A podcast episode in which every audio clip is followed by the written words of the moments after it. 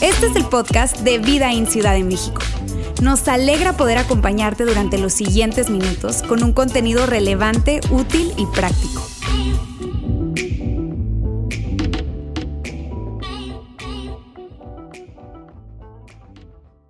Amigos, qué gusto verlos hoy y qué gusto verlos de nuevo desde acá, desde este lugar. Estoy tan contento de estar aquí con ustedes y compartir la tercera parte de esta serie, que eh, la verdad la serie me ha encantado, ganando la guerra o la batalla en tu mente. Ha sido una gran serie para mí y quiero iniciar agradeciéndote a ti que has estado invitando.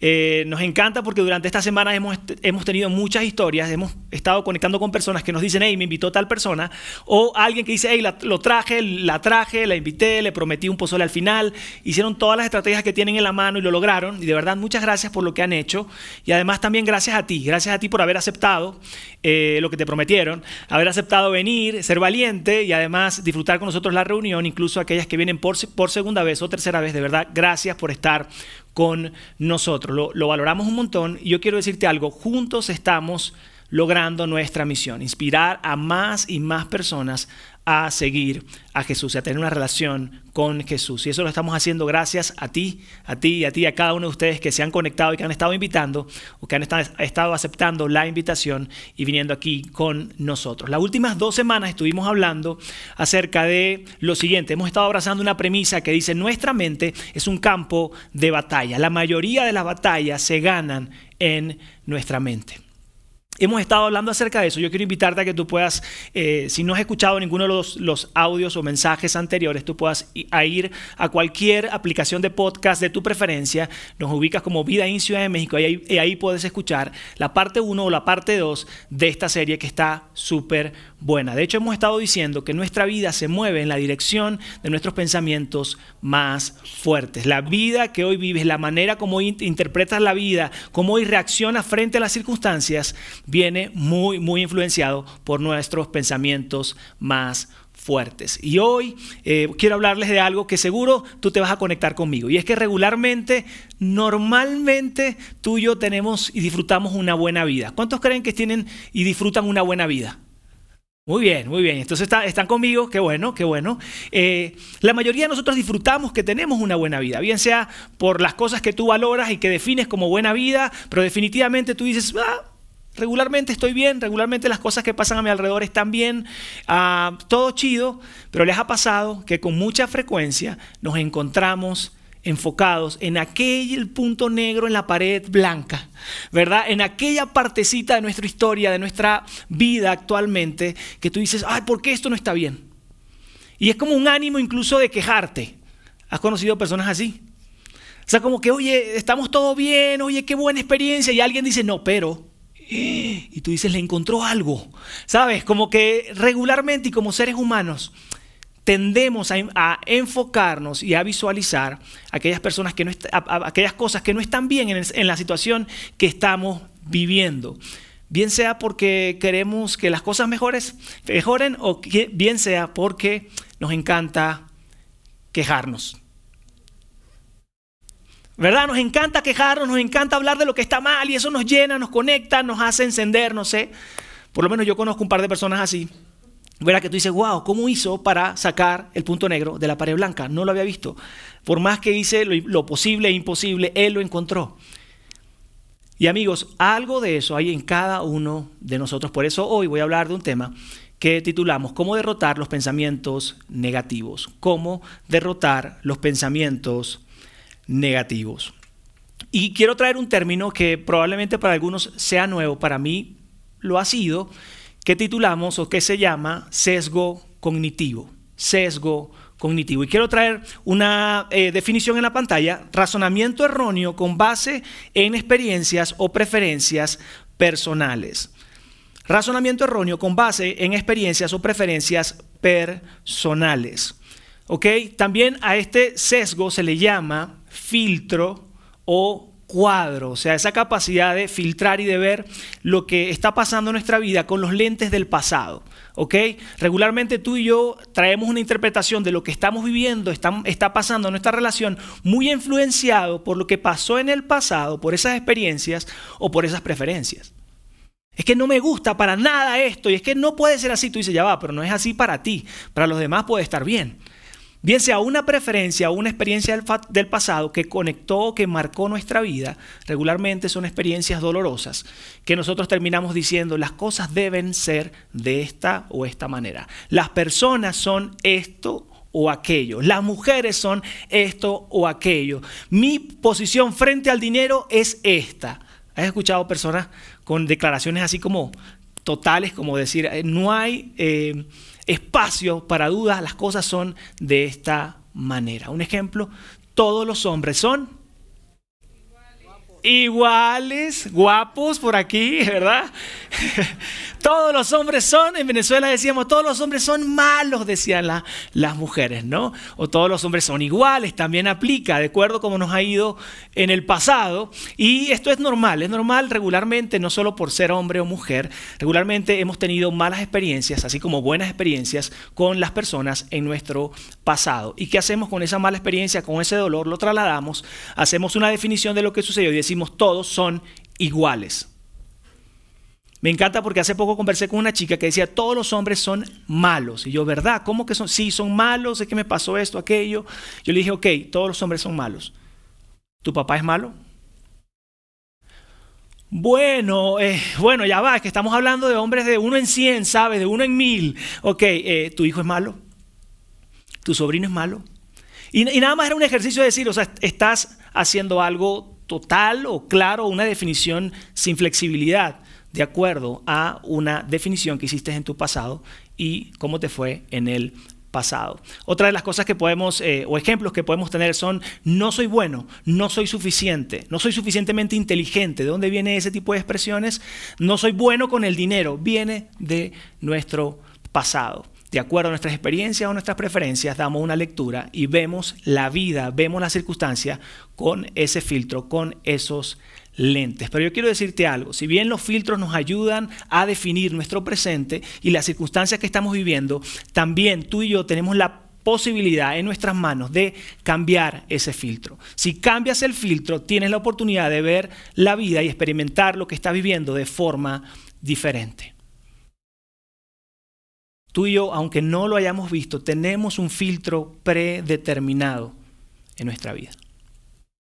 Hemos decidido cómo ver ciertas cosas, ciertas situaciones, ciertas relaciones. Has conocido personas que dicen, sabes que yo, evito los problemas, las discusiones, ah, los problemas relacionales, y evitan y evitan y no tienen ciertas conversaciones. De hecho, comienza una conversación tensionante y se van del lugar de la sala.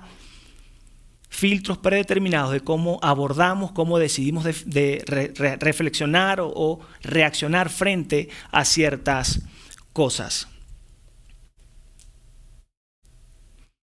Un ejemplo muy claro que probablemente a ustedes les ha pasado y es, el siguiente. Tienes dos personas en tu equipo de trabajo y te toca a ti, probablemente, o tú eres una de esas personas donde se quieran poner en este momento, ¿verdad? Que tiene que darle un feedback, una retroalimentación a esas dos personas que trabajan en tu, equipo. Y tú vas y tú preparas tu conversación, preparas tú cómo vas a abordarlo, cómo vas a tener el tacto de conversar con esa persona. Y luego que platicas con esas dos personas, quizás casi al mismo tiempo, le das un feedback, una oportunidad de crecimiento a alguno de ellos dos, una de esas personas puede decir, ¿sabes qué? ¿Qué te crees tú? ¿Tú no sabes el valor que yo le agrego a la empresa? O sea, hello, ubícate. ¿Tú sabes cuánto yo gano? ¿Sabes quién soy? ¿Quién te crees para venirme a decir tal y tal cosa? O sea, ¿quién te crees? Ocúpate de tus asuntos. Y por otro lado, otra persona recibiendo el mismo feedback de la misma manera, dice, oye, de verdad, gracias.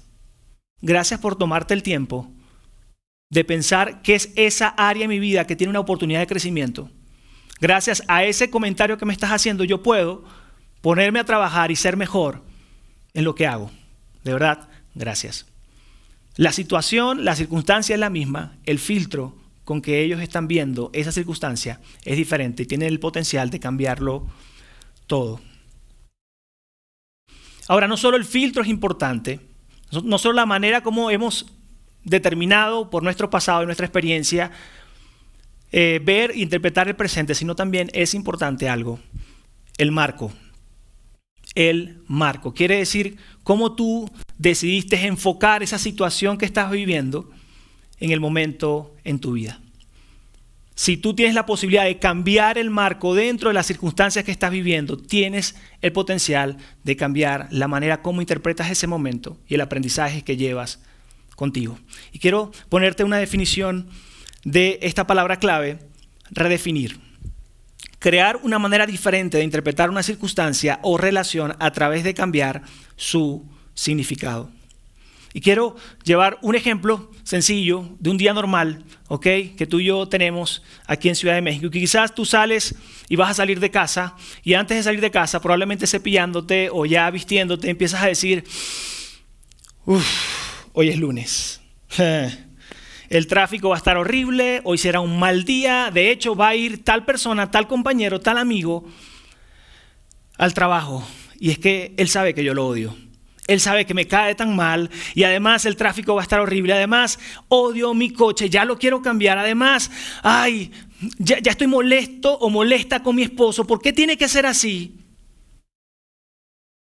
¿Por qué se me ocurrió tener tantos hijos? Ay, no sé en qué momento. Odio el día, odio la semana, odio mis compañeros, odio el trabajo que tengo. Qué horrible. Además es un día pesado. Te aseguro que si tú y yo salimos de esa forma, y el enfoque lo hacemos dentro de las circunstancias de la vida que estamos viviendo de esta manera, tendremos un mal día. Por el contrario, si tú dices, vas, hoy va a ser un gran día, ¿alguien le ha pasado? Y no es mente positiva, es realmente lograr encuadrar las circunstancias de tu vida a tu elección. Hoy será un gran día, aunque tengo mucha chamba, aunque tengo mucho trabajo, aunque, aunque las cosas, ah, será un día difícil, yo le doy gracias a Dios porque tengo trabajo y porque no todos los días son así. Y también mis amigos, aunque algunos me caen mal, no son mala onda, no tienen la culpa. ¿Ok? Me va a ir bien, será un día productivo, pondré todo lo que esté en mis manos para que sea un gran día. Amigos, las circunstancias cambiaron. Cambiamos los compañeros de trabajo, cambiamos el trabajo que tienes, cambiamos la, carga de trabajo que tienes, cambiamos el, ya no vives en Ciudad de México, sino en Guadalajara. No. Cambias Tú decidiste no enmarcar tu día dentro de tu, tu vida y de tus circunstancias acá y decidiste enmarcarlo acá. Y es que hay una cosa que la vida nos ha ayudado a entender tarde o temprano, y es lo siguiente, no puedes controlar lo que te sucede. Puedes controlar la manera en cómo definirlo. No puedes controlar lo que te sucede, puedes controlar tu manera de definirlo. Probablemente quiero que bajamos, bajemos un poco la revolución y estén conmigo acá. Y quiero que en este momento puedan pensar rápidamente en qué es esa cosa o esas varias cositas en tu vida donde tú hoy dices, tenía una expectativa así y lo que hoy estoy viviendo es, es así. ¿Están conmigo? ¿Cuántos de ustedes soñaron, pensaron en cierta etapa de su vida tener cierta relación, cierto nivel de relación, tener eh, cierto eh, crecimiento económico, tener cierto eh, crecimiento profesional? ¿Cuántos de ustedes y cuántos de nosotros hemos, estamos hoy acá diciendo y pensando, recordando, sabes que mi expectativa, Ulises, era así?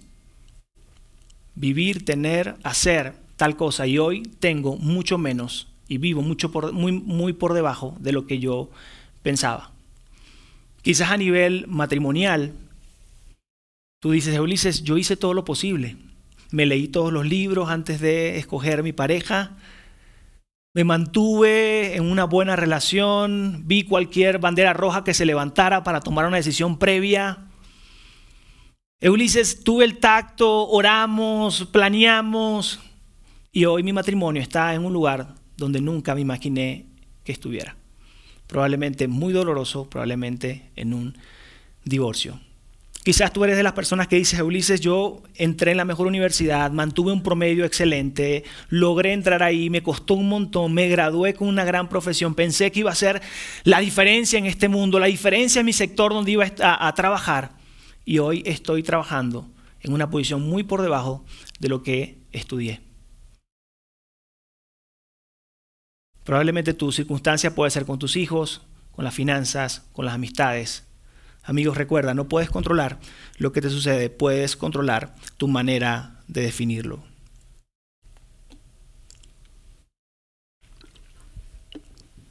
Y hoy quiero que hablemos de alguien, de alguien que tiene mucho que enseñarnos, alguien que tiene una moral muy alta para enseñarnos acerca de cómo redefinir tus circunstancias, cómo redefinir esa situación que no se parece nada a las expectativas que tenías. Y su nombre es Pablo. Si tú has leído la Biblia o no, quizás lo conoces como eh, eh, Pablo o el apóstol Pablo. Y Pablo escribió diferentes cartas a diferentes personas en diferentes territorios.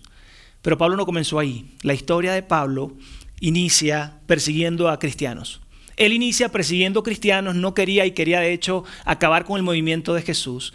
Pablo después tiene un encuentro con Jesús y después del encuentro con Jesús su vida cambia. Imagínate el nivel del encuentro que tiene con Jesús y con su Padre Celestial, que en vez de ser un perseguidor de los cristianos, termina siendo alguien que lleva la bandera del cristianismo y el mensaje de Jesús a todas las ciudades a su alrededor, a tal punto de arriesgar su vida y entregar su vida por el mensaje de Jesús.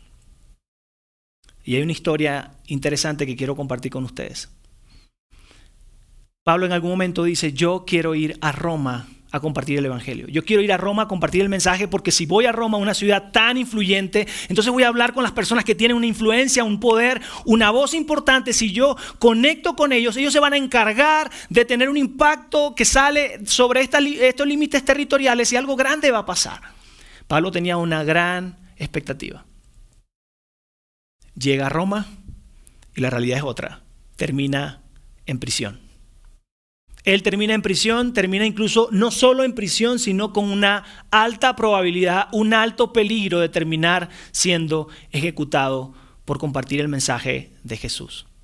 Pablo tenía las mejores intenciones, amaba a Jesús, amaba su historia, quería hacer la diferencia en su mundo.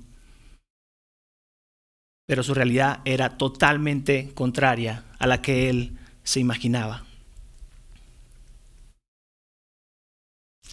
Y quiero que nos imaginemos que Pablo, estando en esa cárcel romana, él está escribiendo a una iglesia que se encuentra en Filipo, seguidores de Jesús que están allá. Y estando en esa circunstancia, él tenía la opción de enmarcar sus circunstancias de una manera negativa. Y por favor, sean un poco conmigo creativos. Imagínense que él escribe lo siguiente, enfocándose y enmarcando su circunstancia de manera negativa dice lo siguiente, ahora quiero que sepan hermanos que lo que me ha pasado realmente apesta. Como resultado del infierno que he atravesado, voy a renunciar a mi grupo pequeño, a mi servicio y jamás regresaré a la iglesia. Imagínense esta versión, por favor. Obviamente es la versión, nueva versión de los quejosos o quejumbrosos. Esto vale que eso no puede ser posible. Yo amo a Dios. Todo lo que tenía en mi corazón era una gran intención de, que más personas conocieran del amor de Jesús. Y termino acá. Esto apesta, mi realidad apesta. Por supuesto, si tú vienes por primera vez, esa versión no existe. La versión de los que es umbroso, no lo vayas a buscar, no existe. Pablo redefinió sus circunstancias y esto fue lo que realmente escribió. Hermanos, Quiero que sepan que en realidad lo que me ha pasado ha contribuido al avance del Evangelio. Es más, se ha hecho evidente a toda la guardia del palacio y a todos los demás que estoy encarcelado o encadenado por causa de Cristo. En pocas palabras, Pablo está diciendo, lo que yo estoy viviendo, hay, diferentes maneras de poderlo enmarcar, pero lo que yo estoy viviendo, aunque parezca una tragedia y aunque parezca horrible, de hecho, puede que acabe con mi vida yo estoy viendo lo bueno alrededor de lo que me está sucediendo. Yo estoy viendo que a través de mi vida otros están entendiendo que soy capaz de entregar mi vida por el mensaje de Jesús. Yo he llamado la atención de la, de la guardia y de toda la gente del gobierno en su contexto. Pablo estaba encadenado, para que entiendan un poco, Pablo estaba encadenado con un guardia romano y cada ocho horas le cambiaban a esa persona. Entonces Pablo tenía una audiencia cautiva, donde alguien estaba obligado a escuchar su sermón por ocho horas, hablando de lo genial que era Jesús. Y no solo tenía una persona, sino tenía cada ocho horas venía una persona nueva. Y él decía, ok, siéntate ahí, déjame platicarte porque yo estoy acá. Y era una gran oportunidad de impactar con el mensaje de Jesús. Y mira lo que sigue diciendo. Gracias a mis cadenas, ahora más que nunca la mayoría de los hermanos, confiados en el Señor, se han atrevido a anunciar sin temor la palabra de Dios. Gracias a que yo estoy acá, algo grande está pasando afuera. Gracias a que otros están entendiendo que soy capaz de entregar mi vida por algo mucho más grande, que es el mensaje de Jesús, que es lo que puede pasar a nivel de esta generación y las siguientes generaciones. Otros han tomado valor y han dicho, no me voy a callar y voy a estar hablando de Jesús y voy a impactar esta nación y esta ciudad. Para finalizar, quiero, eh, digamos, hablar de algo que puede cambiarlo todo y que es justo lo que Pablo hizo. La capacidad de que tú y yo podamos redefinir nuestra historia y redefinir nuestras relaciones. Y para eso te voy a entregar tres herramientas para lograrlo, para poderlo redefinir. Y mira, yo quiero, no quiero sentirme o ser como insensible. Probablemente tú dices, Ulises, no sabes lo que yo estoy viviendo. Ese cuadro se siente muy bien, pero Si yo le pudiese poner nombre acá, puede ser enfermedad, puede ser la suegra. Ah, no, perdón, eso no va ahí. ¿no? Este, algo difícil en mi día que tú no, tú no sabes qué es llevar eso. Tú no sabes lo fuerte y lo pesado que es. Yo quiero decirte, amigos, que claro que cada situación es particular y es diferente. No intento simplificarlo. Pero quiero decirte algo que es real. Durante todo el día y en cada momento están sucediendo cosas. A cada uno de nosotros, un diagnóstico clínico, una situación que sale, de control, problemas relacionales con nuestros hijos, problemas relacionales con tu pareja, problemas en tu trabajo. Están sucediendo cosas, cosas, cosas, cosas, todo el tiempo. Primera herramienta que quiero entregarles. Número uno, agradece agradece. Y mira, si tú no eres un seguidor de Jesús, está bien, me voy a detener acá y voy a hacer un paréntesis. Quiero decirte algo y lo puedes leer en muchos libros y de muchas conferencias vas a escuchar esto. La, eh, la herramienta del agradecimiento es muy poderosa. Aunque no decidas agradecerle a un ser eh, celestial, a ese Dios creador de todas las cosas, porque no crees en eso, tú te vas a, a, encontrar que el agradecimiento y vivir desde el agradecimiento puede cambiar tu vida. Ahora, para los que somos seguidores de Jesús, entendemos que todo lo que nos sucede a nuestro alrededor, hay alguien que sostiene el mundo en sus manos y ese se llama Dios, nuestro Padre Celestial. Y si tú eres seguidor de Jesús y crees en esto, entonces agradece a Dios por todo lo bueno. Y a ti, mientras que decides creer o no, agradece a Dios por todo lo bueno a tu alrededor. O agradece, simplemente piensa en lo bueno que está ah, pasando a tu alrededor. Y quizás, mira, tú tienes una meta en tu trabajo hace un mes, hace unas semanas, y algo salió mal, no tuviste el bono que querías tener, no tuviste esa, eh, esta, este, esta, promoción en, tu, en tu trabajo, y tú dices, Ulises, esto fue totalmente horrible lo que me está pasando, tú puedes decidir decir lo siguiente, ¿sabes qué? Las situaciones y circunstancias hoy en día están muy, muy difíciles. No pude obtener lo que quería, pero tengo trabajo y tengo incluso posibilidades de ascender más adelante. Probablemente tú estás teniendo un choque o tuviste un choque, una colisión hace poco y tú dices, qué horrible, me voy a quedar sin coche, voy a tener que detener el coche, voy a tener que pagar un deducible, la dinámica de la semana va a cambiar, esto es horrible, se acabó el mundo. alguien le ha pasado? O puedes decir, ¿sabes qué? Pudo haber sido peor. Estoy sano, estoy bien. Ah, eso va a tardar un mes, dos meses, pues a todo el mundo le pasa. Vamos hacia adelante. Tú y yo en cada situación podemos dar un paso atrás y ver la perspectiva más amplia. Probablemente de manera natural y humana lo primero que hacemos es encuadramos acá el momento difícil lo que estamos viviendo, pero lo que podemos hacer es mirar con mayor perspectiva y más amplitud y definir nosotros, decidir vivir agradecido, decidir pensar en lo bueno que hay a nuestro alrededor. Herramienta número dos. Predefine. Predefine. Y esto es una acción de anticipar cómo vas a reaccionar frente a circunstancias parecidas, adversas, difíciles que has vivido antes. Es lo mismo que hacemos, pero desde el punto de vista negativo. Cuando estamos preparándonos para una cena y va ese alguien que no pasas muy bien y dices, me lo voy a encontrar, algo va a salir mal, quizás se sienta al lado de mí, esa cena va a ser horrible y ya tú estás predefiniendo qué tan horrible te va a ir en esa cita. ¿Alguien le ha pasado? Oye, ¿me puedes acompañar? No, eso es horrible, siempre sale todo mal. Pero ya va, también puedes pensar lo, contrario a eso. Predefinir es que tú puedas decidir cómo vas a, reaccionar frente a esa otra circunstancia. Puedes pensar de esa manera o puedes pensar, voy a dar lo mejor. Voy a hacerme cargo de cómo yo voy a accionar y reaccionar frente a las circunstancias. No me puedo hacer cargo de cómo la otra persona va a reaccionar, pero yo sí voy a hacerme cargo y voy a, dar lo mejor de mí, voy a tratar de que esa reunión de trabajo sea productiva, voy a sonreír lo mejor que pueda y voy a tener un buen día. Y va a ser una buena reunión. Voy a dar lo mejor de mí. Quiero compartir con ustedes una historia de algo que me sucedió a mí en el pasado cuando era niño. Cuando era niño yo soy el, menor de cuatro y eh, mi papá no era, ya sabes, de su generación, yo creo que es más generacional también un poco, no era tan afectivo, tan expresivo, tan emocional, ya sabes, como ese abrazo, mi hijo te amo, estoy tan orgulloso, todavía sueño con eso, ¿no? Eh, pero no sucedió. Eh, mi papá, en base a su, a su crianza, ¿ok? No, era una persona que demostraba afecto y amor. Yo como un niño, obviamente, era lo que esperaba. Y siendo el más pequeño de cuatro, incluso llegué a leer o a ver que había cierta preferencia hacia mis hermanos. O sea, que de repente había un destello de, de su mejor versión emotiva de papá y no venía hacia mí. Y entonces mi experiencia es fracaso en mi relación con mi papá, mucho dolor, ¿verdad? En mi relación con mi padre. Y cómo definí yo esas circunstancias a esa edad y durante los años que pasaron en esas circunstancias, pues mi papá no me ama, mi papá no me acepta. Debo evitar conectar con mi papá, imagínense eso.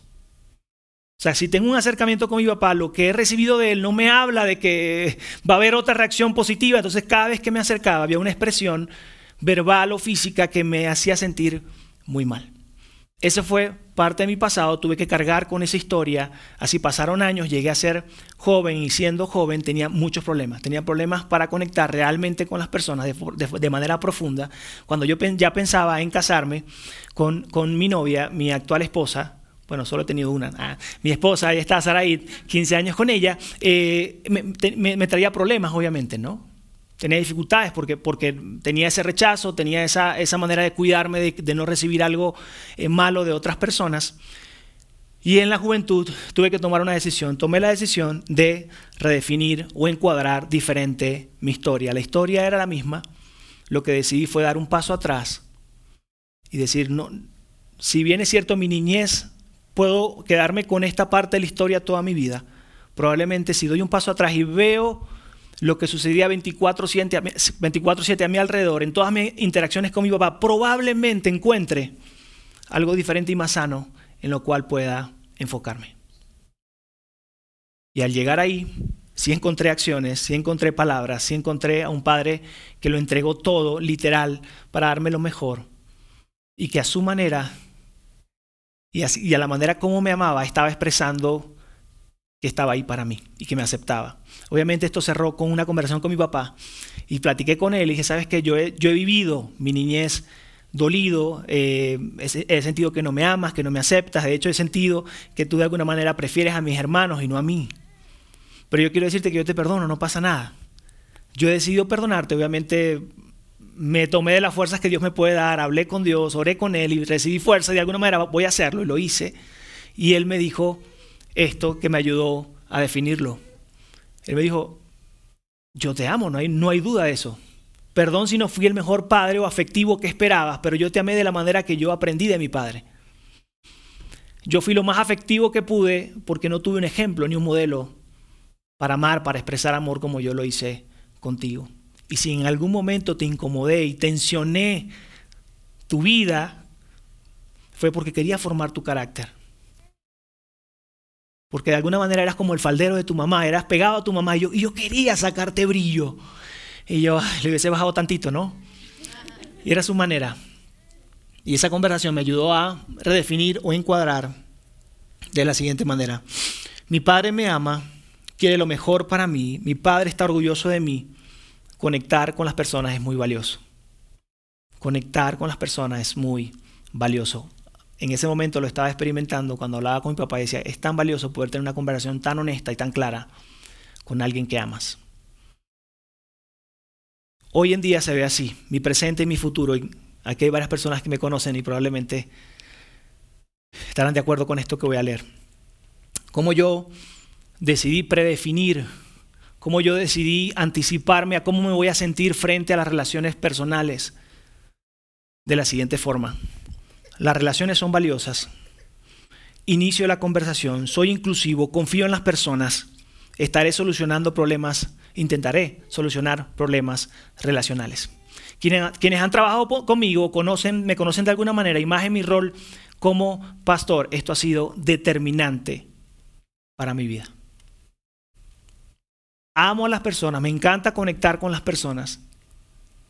Me encanta un dicho, una frase que tenemos en el ambiente de estudiantes con el equipo, uno de los equipos que trabajo y decimos ni un estudiante solo, porque no quiero que nadie viva ni sienta esa, e, esa sensación de no, no pertenezco, no soy amado ni aceptado. Quienes me conocen saben que confío en las personas a veces hasta de manera tonta. Asumo lo mejor de las personas.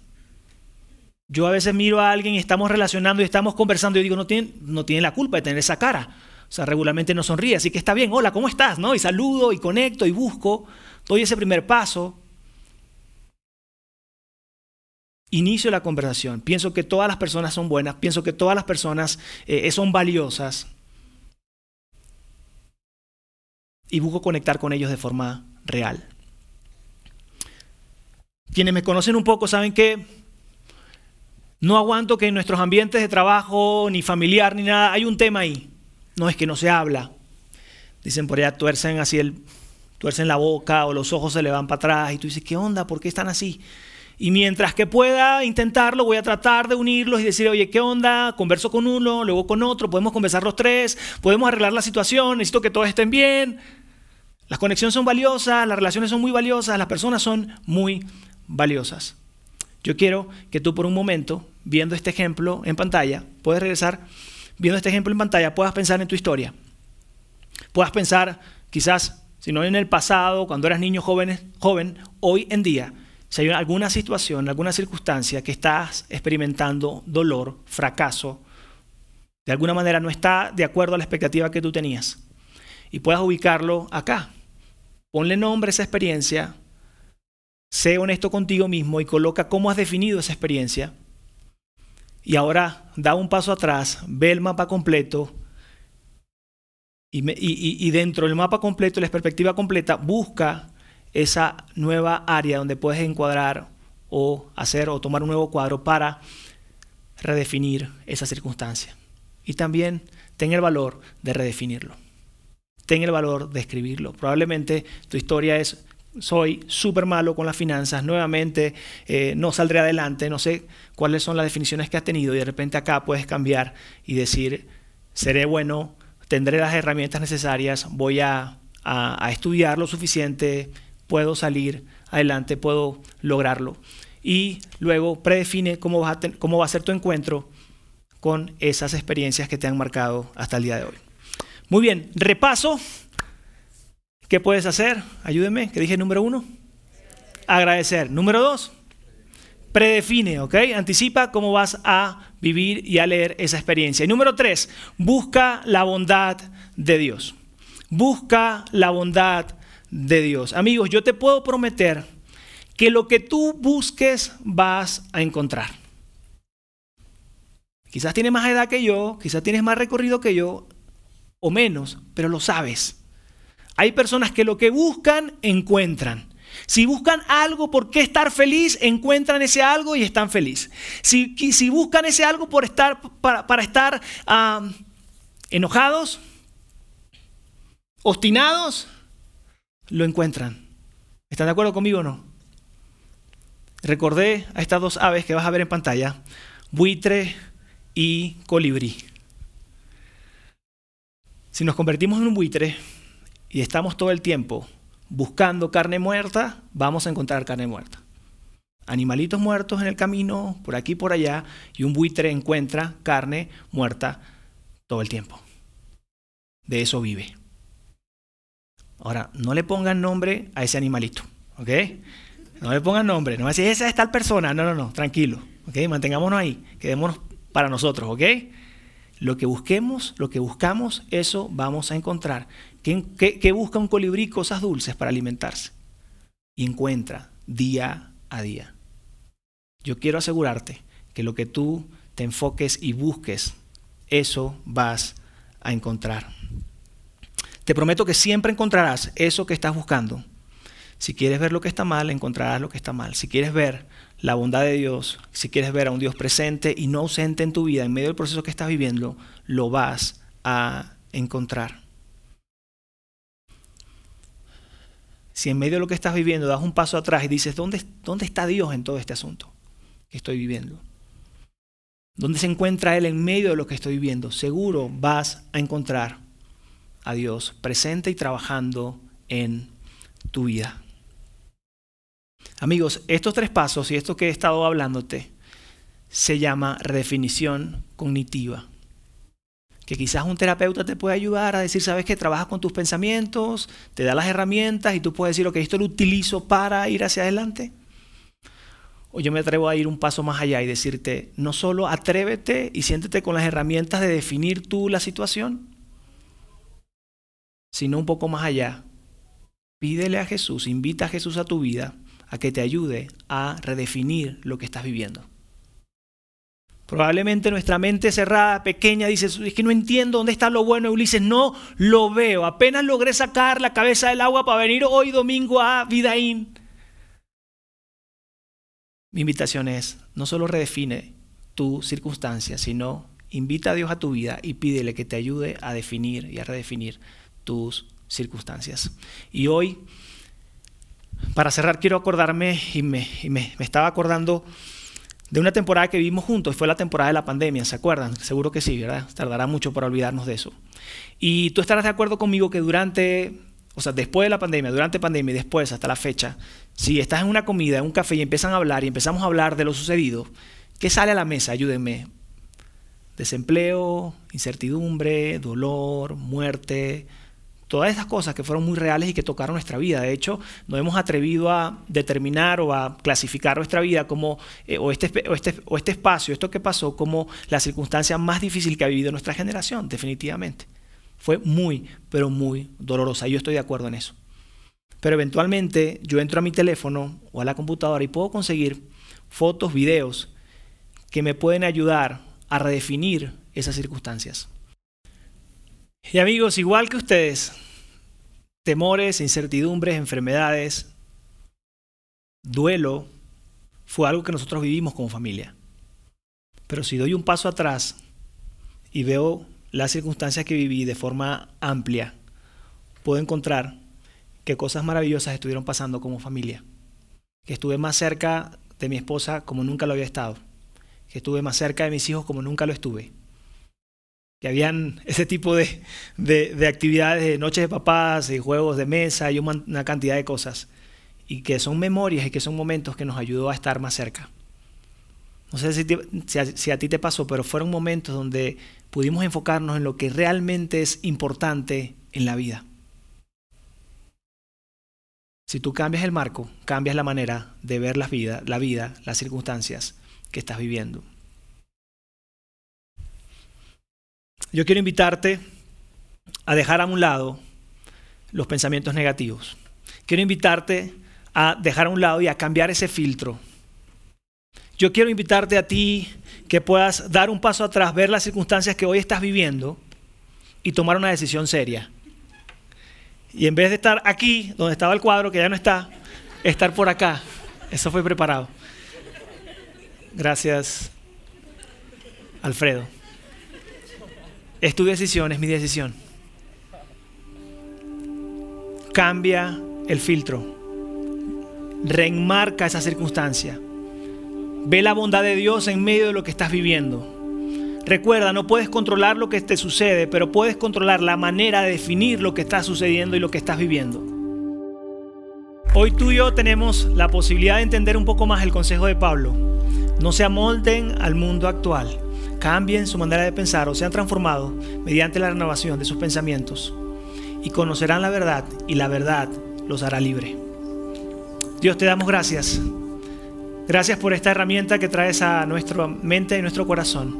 Gracias por esa invitación a poder enfocarnos en esas circunstancias que estamos viviendo, reenmarcar, reencuadrar y poder encontrar esa bondad, ese momento de amor, ese momento de, de verte a ti presente, de ver tu fidelidad en, en todo momento en nuestras vidas y quedarnos con eso.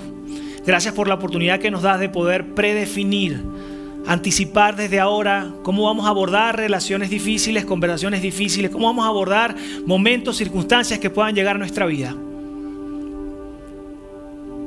Trabaja nuestra vida, ayuda a sanar nuestro corazón. Ayúdanos a tener pensamientos sanos, a tener pensamientos conectados con tu amor, con tu gracia en todo lo que estamos viviendo. En el nombre de Jesús, amén y amén.